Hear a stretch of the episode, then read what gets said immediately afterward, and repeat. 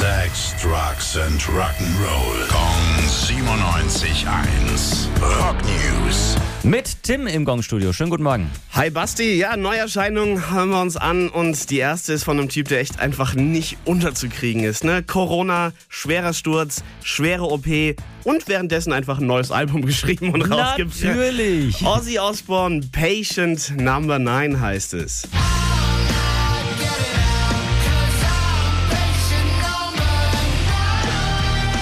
Hat irgendwie auch haufenweise Gäste mit dabei und echt mit Rang und Namen. Sein alter Kollege Tony Iommi, sein alter Gitarrist Zack Wild, den haben wir gerade gehört, Eric Clapton, Jeff Beck und, was man auf der Platte auch immer wieder merkt, ähm, Ozzy singt immer noch wesentlich deutlicher, als er redet.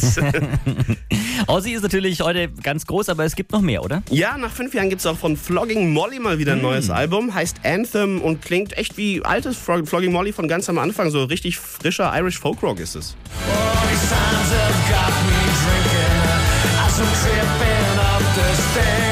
Da wünscht man sich den St. Patrick's Day herbei. Ja, mega. Und wir bleiben auch auf der Insel jetzt erstmal oder auf der Nachbarinsel gehen wir hier nach Schottland. Da gibt's äh, Katie Tunstall, von dem gibt's auch ein neues Album, heißt Nut und ist so Blues, Country, Rock, alles eine bunte Mischung drin.